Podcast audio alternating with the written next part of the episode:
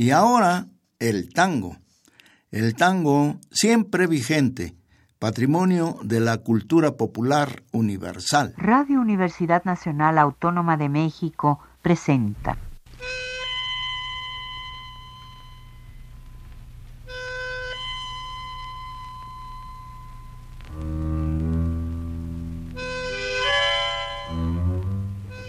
Cien años de tango.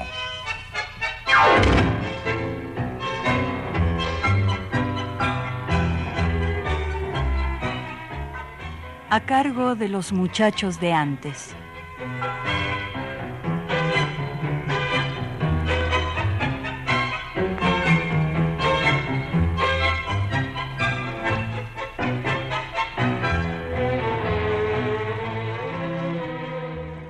El gringo musicante ya desafina en la suave habanera provocadora, cuando se anuncia a veces desde la esquina el boletín famoso de última hora. Entre la algarabía del conventillo, esquivando empujones, pasa ligero, pues trae noticias, uno que otro chiquillo, divulgando las nuevas del pregonero. La cantina desborda de parroquianos, y como las trucadas van a empezarse, la mugrienta baraja cruje en las manos que dejaron las copas que han de jugarse. En la calle, la buena gente derrocha sus guarangos de cires más lisonjeros, porque al compás de un tango, que es la morocha, lucen ágiles cortes dos orilleros. La tísica de enfrente, que salió al ruido, tiene toda la dulce melancolía de aquel verso olvidado pero querido, que un payador galante le cantó un día. Suenan las diez, no se oye un solo grito, se apagaron las velas de las buhardillas y el barrio entero duerme como un bendito sin negras pasiones de pesadillas. Devuelven las oscuras calles desiertas el taconeo tardo de los paseantes y dan la sinfonía de las alertas en su ronda obligada los vigilantes. Escuchamos algunas estrofas de El alma del suburbio, debido a la inspiración nada menos que de Evaristo Carriego, que aparece en su primer libro de versos, Misas herejes, cuya primera edición salió a la luz en 1908. Amigos, buenas tardes. Con el gusto de siempre los saluda Jesús Martínez Portilla a través de los micrófonos de la estación de radio de la Universidad Nacional Autónoma de México en esta omisión de 100 años de tango, el programa que domingo a domingo, a lo largo de ya casi 39 años, ha llevado hasta ustedes, tangueros, el ritmo de su preferencia.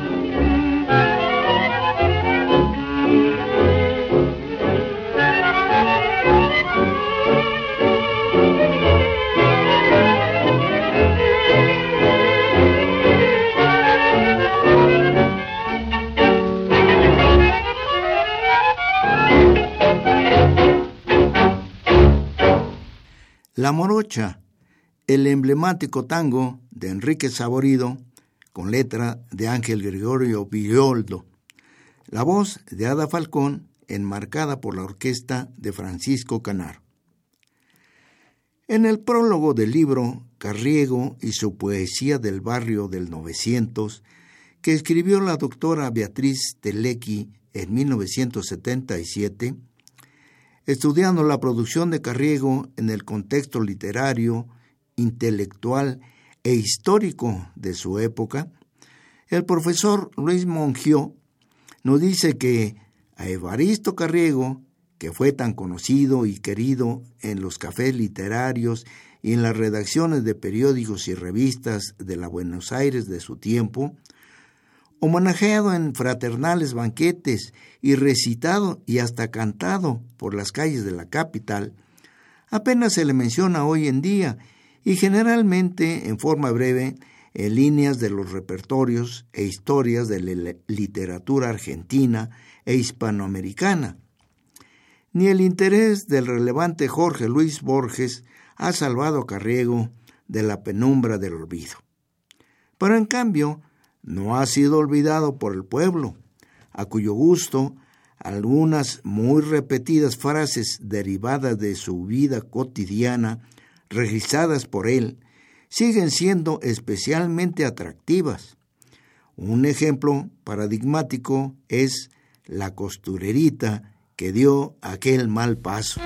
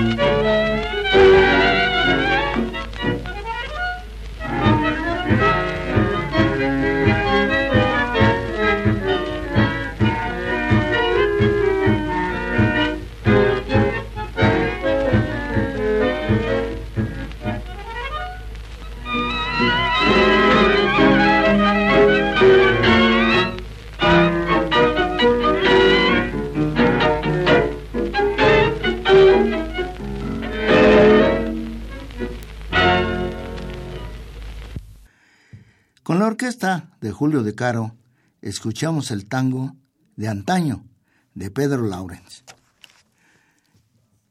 Muchos de los poetas del tango tuvieron en cuenta la poesía de Baristo Carriego y lo mencionan en algunos casos. Pero quizás algunos de ustedes, tangueros, desconozcan en dónde aparece. Es el título del poema que da nombre a una serie de once que en variadas formas abordan el tema de la joven enamorada que es engañada y provoca un drama familiar. Esta serie de poemas forman parte de las famosas misas herejes de Carriego. Es corto. Aquí va. La costurerita que dio aquel mal paso. La costurerita que dio aquel mal paso, y lo peor de todo, sin necesidad, con el sinvergüenza que no la hizo caso después, según dicen en la vecindad. Se fue hace dos días. Ya no era posible fingir por más tiempo. Daba compasión verla aguantar esa maldad insufrible de las compañeras, tan sin corazón. Aunque nada llevan las conversaciones, en el barrio corren mil suposiciones y hasta en algo grave se llega a creer. Qué cara tenía la costurerita, qué ojos más extraños esa tardecita que dejó la casa para no volver.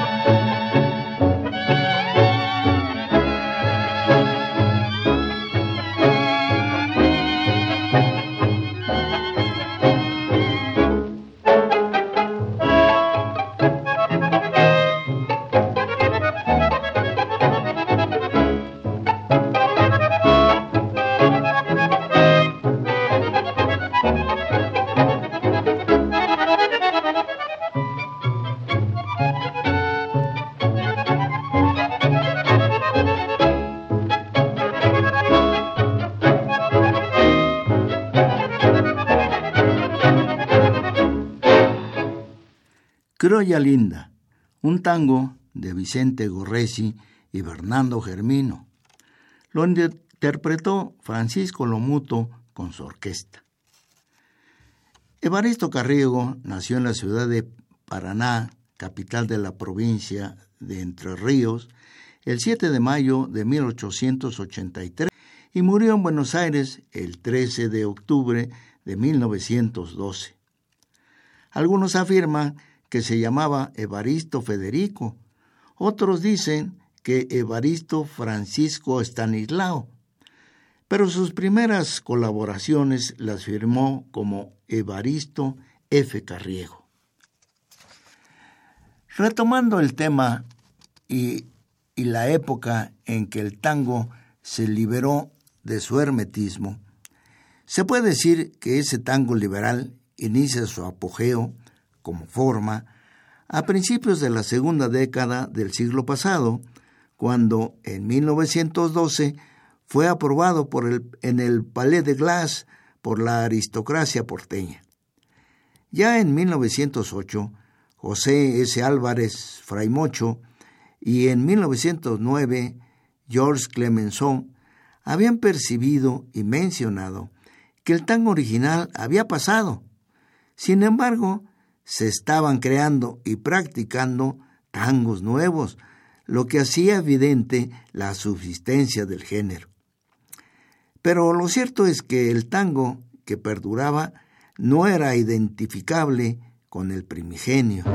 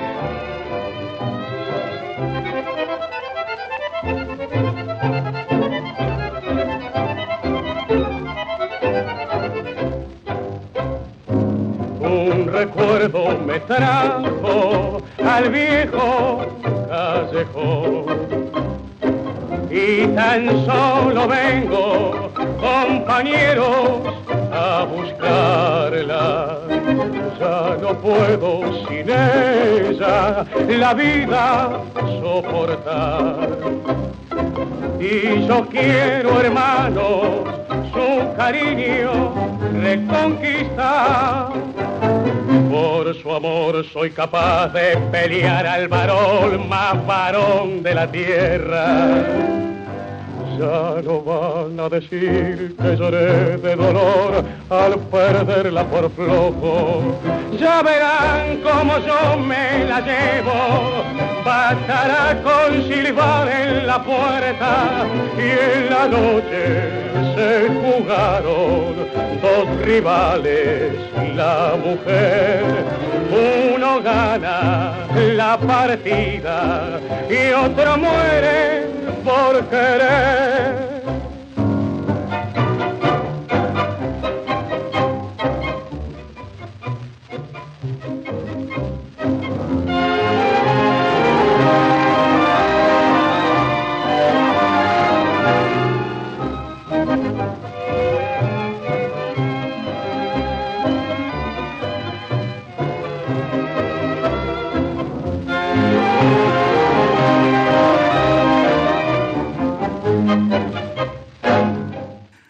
Silbido en la noche, tango de los hermanos Pedro y José Sazone. Lo cantó Carlos Galarce, acompañado por la orquesta de Francisco Lomuto. En la evolución del tango original y el que se estaba creando, se estaba dando una adquisición de elementos culturales en cuanto a la composición y ejecución de los nuevos tangos, haciendo la mezcla de corrientes diversas en forma sistemática y de acuerdo a sus propias normas. El acuerdo social que se había dado en el sentido de la aceptación del tango por la burguesía, a condición de su refinamiento, dio como resultado que la clase pudiente aceptara su práctica de manera pública y notoria, a condición de que se transformara en un género estético. El pobrerío asciende y admite que su tango se identifique con el de la aristocracia que acepta el acuerdo, compartiendo el género que de esto resulte, con la idea de salir a la notoriedad social. En forma paralela, se hizo evidente una transformación en el estrato social y la formación personal de los músicos de tango, quienes ahora ya, en ese momento, se les puede definir así, músicos del tango, que hacen la música llamada tango. Surge el postulado de Careano de que el tango también puede ser música.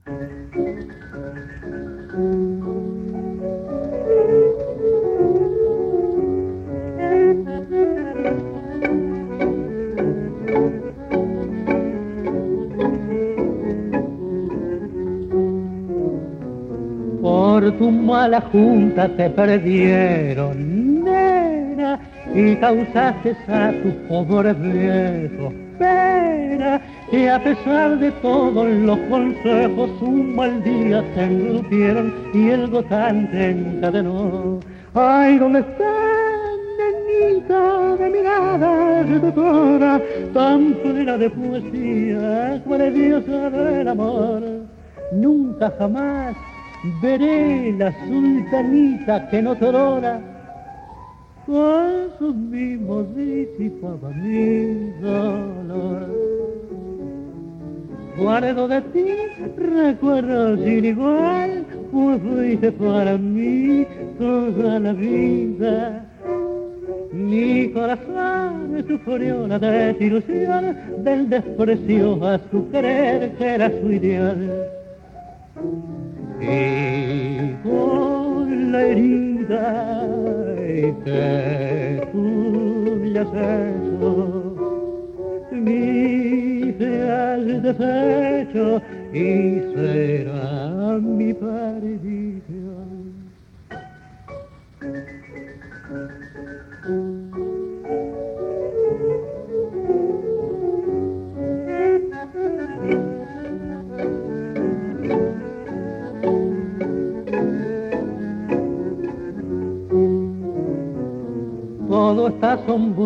y muy triste, alma, y no falta desde que te has ido calma. Al vivir la dicha ya perdido, porque con tu mal viniste a lutar el corazón. Porque mi amor seguiste a esa mala consejera que obrando con falsía busco tu perdición. Mientras que aquí está la madrecita que te espera para darte su amorosa bendición. Dulce Daida, que fue para mi bien un sueño de placer nunca sentido. Yo no pensé que ese mi gran querer lo perdiera así nomás siendo mi. ¿Dónde te has ido, mi noviecita?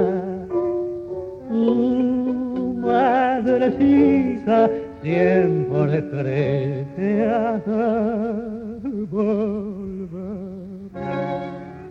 De Julio de Caro, el tango Mala Junta. La letra se la puso Juan M. Belich. Lo cantó Agustín Magaldi con acompañamiento de piano y violín. En la generación que comienza a florecer en 1914, cuando aparece Pobre Paica, también llamado El Motivo, de Juan Carlos Cobian, predominan los profesionales extraídos no del lumpe, sino de las clases medias decentes, entre comillas, cuyo destino social será también decente diferente al del pobrerío de finales del siglo. Nada es censurable en ellos, aunque aún padecen la que pesa todavía en ese momento sobre el género que ejecutan, que ellos harán evolucionar hasta su cabal aceptación. Aunque esto último quizás esté logrando apenas, actualmente, cien años después.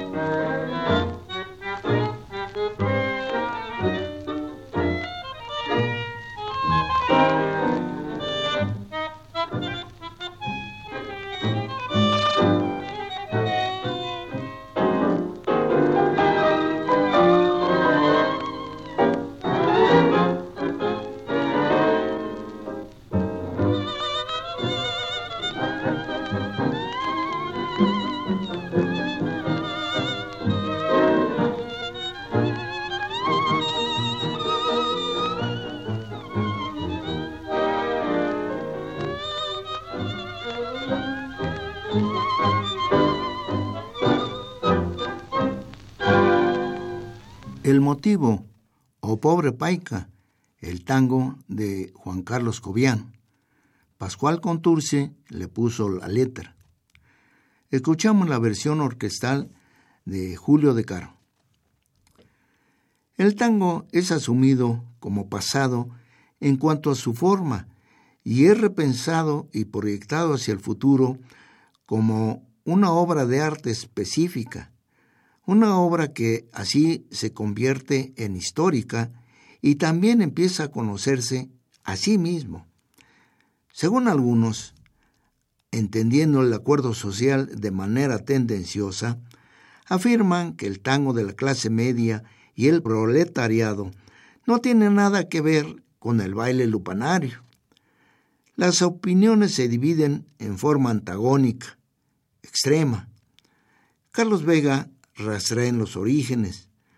Borges escribe en 1928 la primera mitología llamándola el idioma de los argentinos y Vicente Rossi la primera leyenda histórica, Cosas de Negros, en 1926.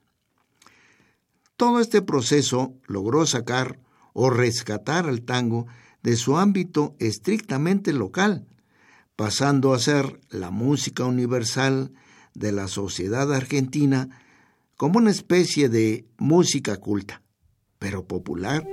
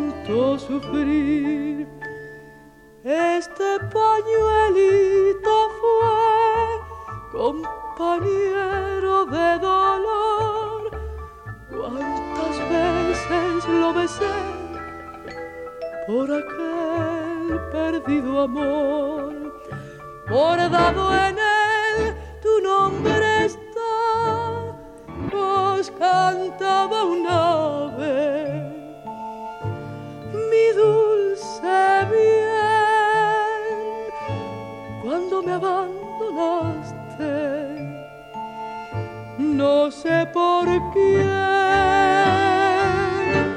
Y hasta el pañuelo roto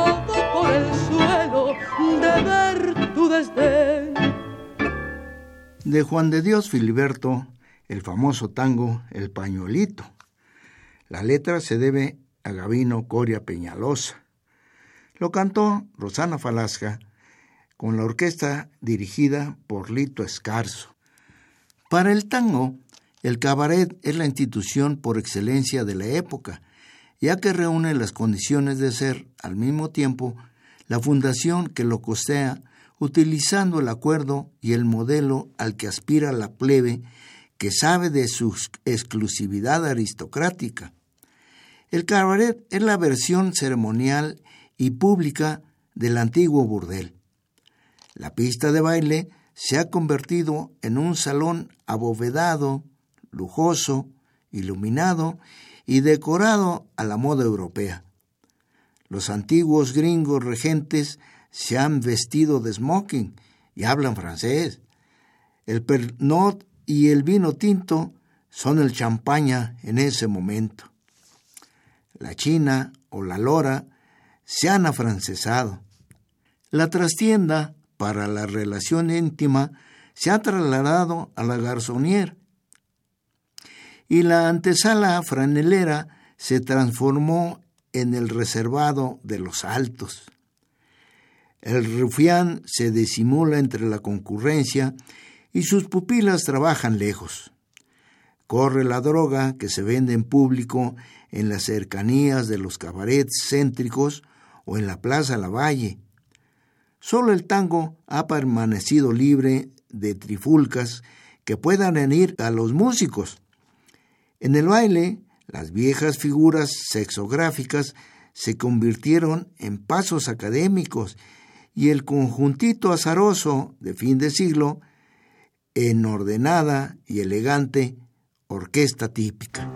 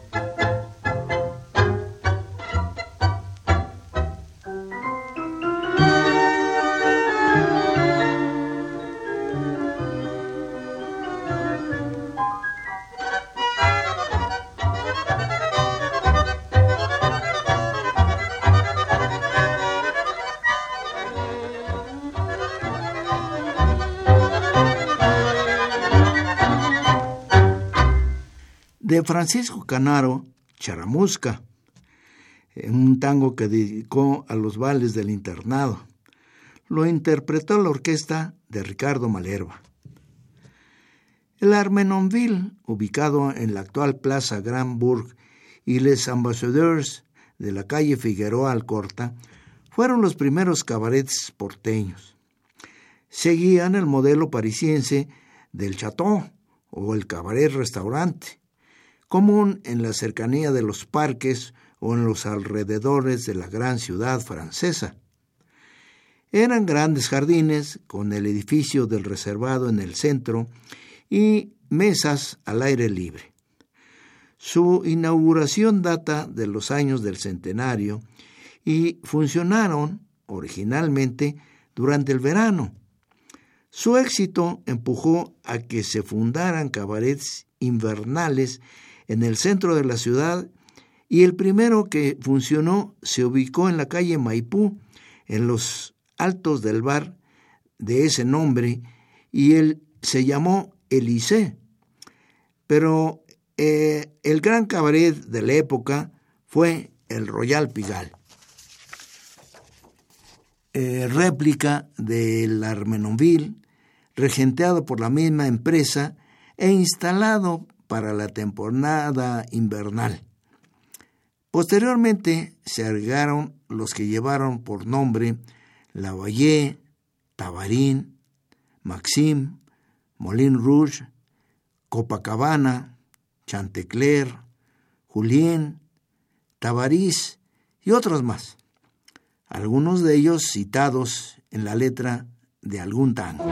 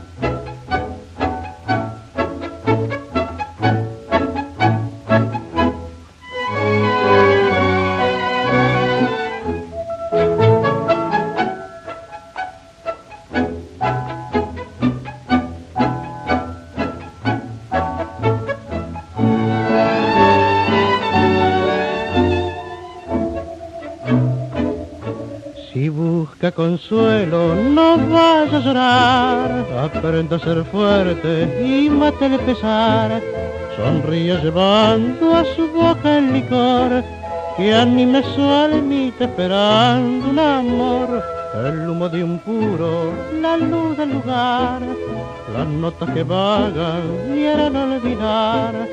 Quien sabe a su lado los caerán así con los corazones para divertir.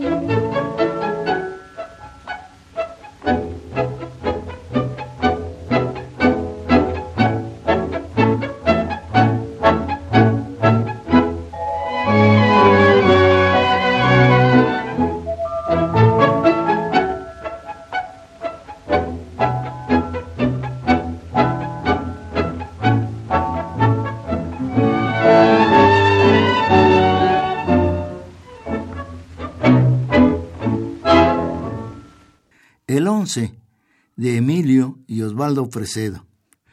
Fue en la orquesta de Osvaldo Fresedo. Las confiterías de lujo, que eran lugares diurnos de citas aristocráticas, abrieron también sus puertas al tango en la década de los 20. Se pueden citar los nombres Vox Clubs, Ciros, Richmond y el famoso Café Colón. Por su parte, en el internado del Hospital de Clínicas, la aristocracia universitaria organizaba bailes donde participaban orquestas de tango. Concurrentes desnudos, consumo de drogas y bromas sádicas con miembros disecados de cadáveres, promovieron que se les clausurara.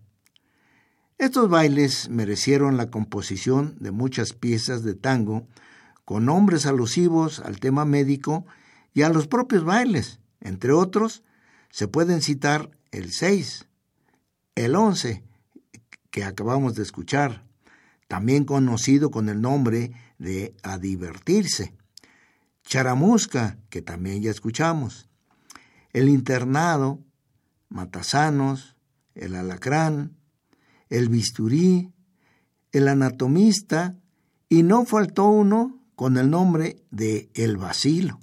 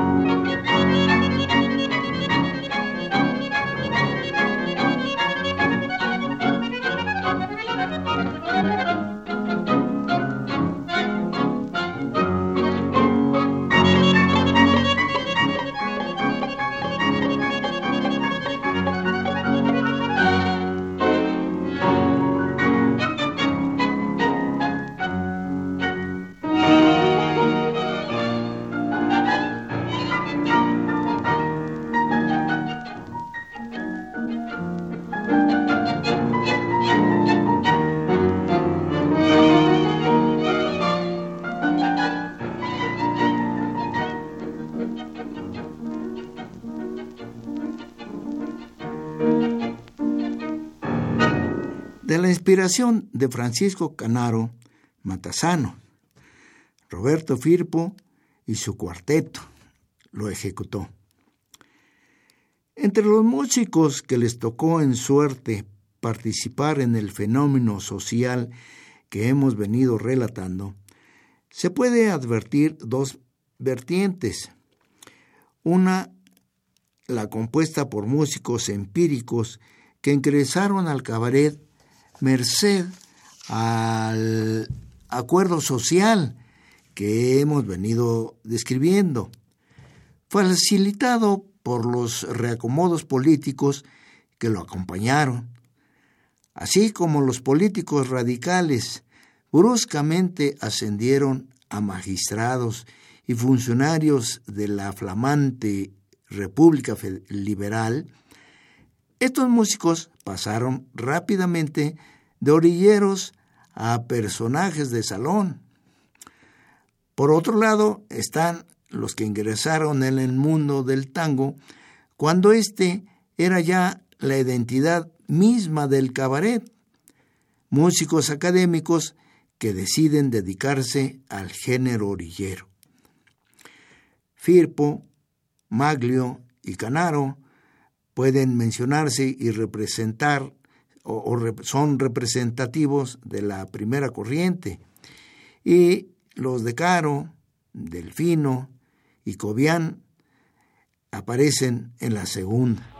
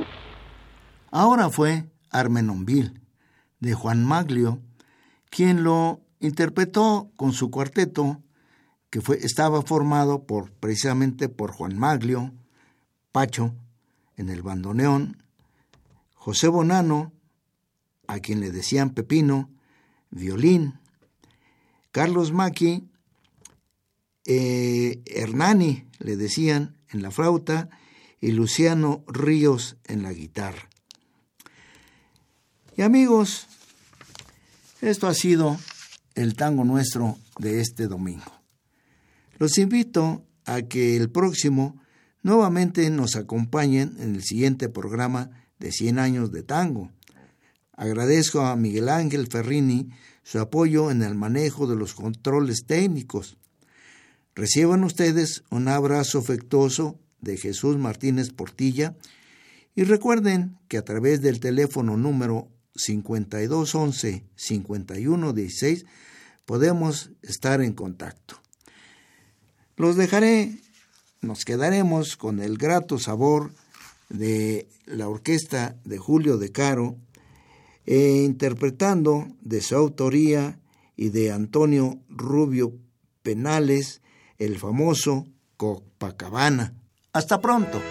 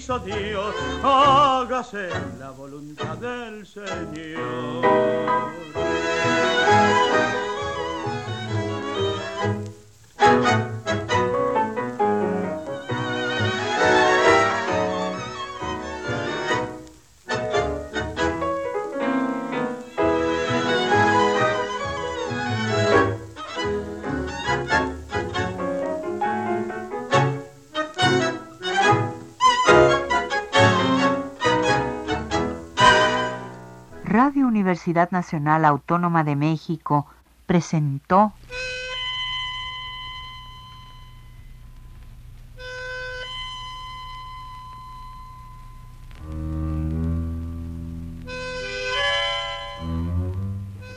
Cien años de tango.